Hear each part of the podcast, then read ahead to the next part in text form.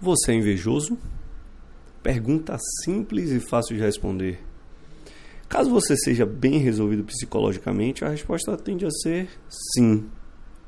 Isso não significa um culto à inveja, mas uma constatação clara de nossos limites e das fragilidades humanas. Entretanto, a tendência é que a maioria de nós queiramos esconder nossas sombras.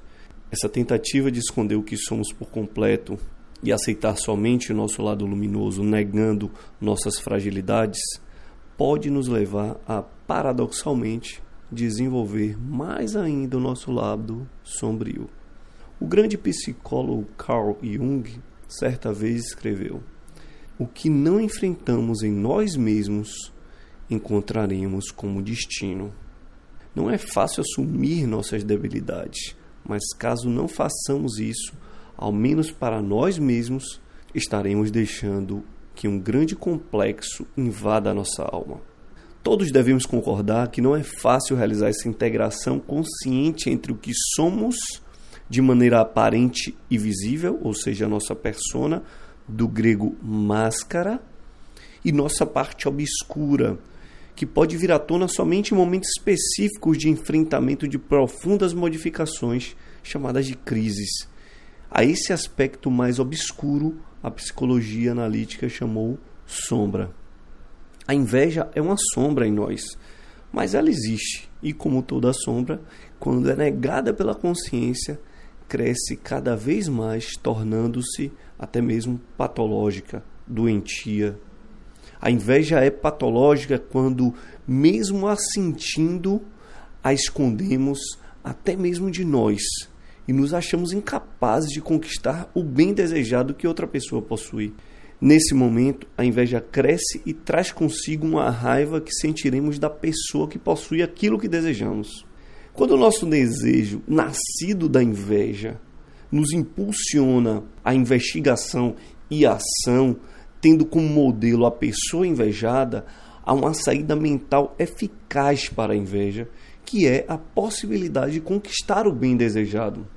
Quando, por outro lado, minha inveja é transformada em impotência e raiva daquele que deveria ser o meu modelo, eu tendo a aumentar a minha sombra e diminuir meu aspecto luminoso, tornando-me cada vez mais obscuro e egocêntrico. Vou exemplificar. Antônio comprou um carro que eu desejo. A minha primeira sensação é uma inveja. Afinal, eu desejo o que ele possui. Num segundo momento, eu posso, número um, negar para mim mesmo e para os outros a inveja e assim me sentir menos pecador, entre aspas. 2. Perceber essa inveja em mim, transformar em admiração por Antônio, já que ele possui algo que eu não tenho, mas que desejo, e tê-lo como modelo dessa conquista. No primeiro caso da negação da inveja, ela será colocada como sombra e crescerá sem a supervisão da minha consciência, o que é um grande risco, provavelmente me fará cometer outros pecados, como a falsidade com Antônio, a quem nessa altura já tenho raiva por ele ter conquistado aquilo que não me considero capaz de conquistar. Na segunda hipótese, eu modifico de maneira consciente a inveja, transformando-a em admiração. Quando coloco Antônio como modelo, ele passa a ser meu professor, entre aspas, mesmo sem que ele saiba. Será alguém que me ajudará a conquistar aquilo que quero. Vira modelo, assim como no quebra-cabeça, orientando meus passos para a conquista, mesmo que seja somente pela minha atenta observação.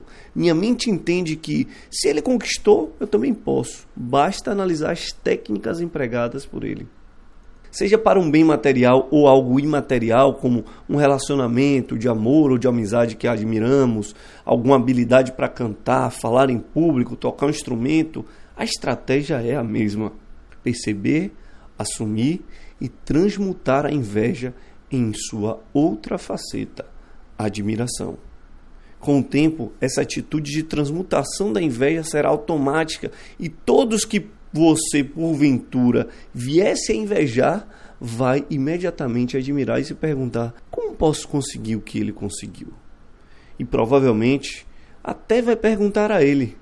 E você pode, quem sabe, se surpreender com a boa vontade desse Antônio em ajudar você nessa conquista. Parafraseando o sábio Sócrates, conhece-te a ti mesmo, aceita-te a ti mesmo, melhora-te a ti mesmo. Obrigado, amigos. Até o próximo Youngcast.